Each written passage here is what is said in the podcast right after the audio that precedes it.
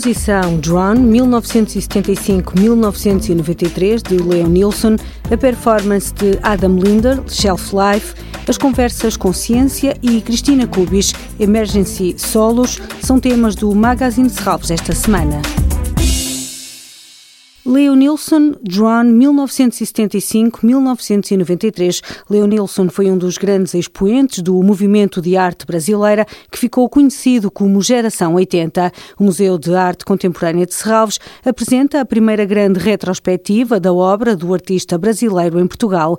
Esta exposição reúne uma seleção de mais de 250 trabalhos, desde as primeiras pinturas até aos bordados introspectivos dos últimos anos do artista. Em 19 1991, após ter sido diagnosticado com SIDA, a sua linguagem visual mudou e na fase final da vida, Leonilson já só era capaz de trabalhar com tecido, agulha e linhas. Leonilson, Drown 1975-1993, para ver no Museu de Arte Contemporânea de Serralves, a partir de hoje e até 18 de setembro. Adam Linder Shelf Life marca o regresso da performance à Casa de Serralves. Shelf Life é uma obra para quatro bailarinos, na qual o artista e coreógrafo australiano reconhece que a dança já faz parte do contexto museológico. Cristina Grande, coordenadora do Serviço de Artes Performativas de Serralves, diz que se trata de uma performance interativa com vários elementos centrais. Esta peça é mais especulativa, trabalha precisamente sobre um sistema coreográfico e baseia-se, por isso, a designação na barra. Barra é lugar onde o movimento se inicia e base também para a assistência das aptidões dos bailarinos. O sangue, que impulsiona o corpo através de espaço e estabelece, no fundo, ajuda à relação com os outros corpos. O cérebro, que aciona o corpo dançante, os impulsos físicos e os cálculos racionais. E, por último, as células, que de alguma maneira comprometem, nos ajudam a relacionar-nos com a nossa consciência e aquilo que essa consciência nos permite uh, concretizar. Adam Linder é um coreógrafo que trabalha em cenários teatrais e em galerias. Até domingo vai ocupar as salas da Casa de Serralves. Aproveitamento e reciclagem de água, onde entra a toxicologia ambiental, é o tema da próxima Conversa Consciência. A escassez e perda de qualidade da água encontram-se entre os mais graves problemas que afetam as comunidades humanas. O que está a ser feito para lidar com este problema? Qual o papel da toxicologia ambiental neste processo?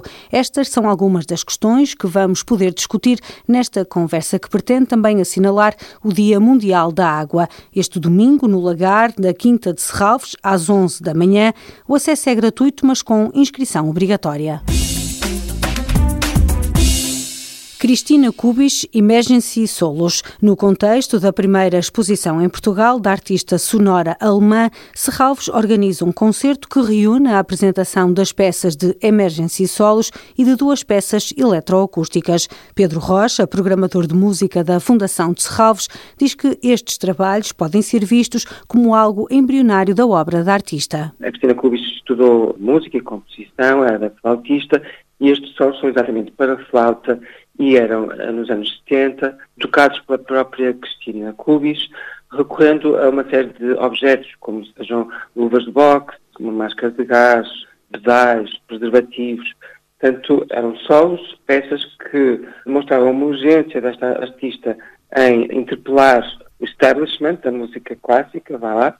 Para além destes temas solos, vamos então também ter duas outras peças, Nine Magnetic Places e Wien Landstrasse, que resultam de uma exploração da musicalidade dos sons que Cristina Cubis captura das ondas eletromagnéticas. Cristina Cubis, Emergency Solos, no Auditório de Serralves, este domingo, às seis da tarde.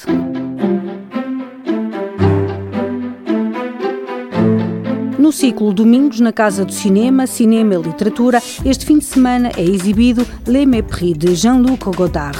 Paul Javal é um escritor contratado para desenvolver o argumento de um filme que adapte a Odisseia de Homero, só que a escrita não corre bem e para ganhar mais algum tempo coloca a mulher à disposição do produtor para ver este domingo no auditório da Casa do Cinema Manuel de Oliveira a partir das 5 da tarde. Toda a programação pode ser consultada em serralvos.pt ou na página da Fundação no Facebook. Este programa pode também ser ouvido em podcast.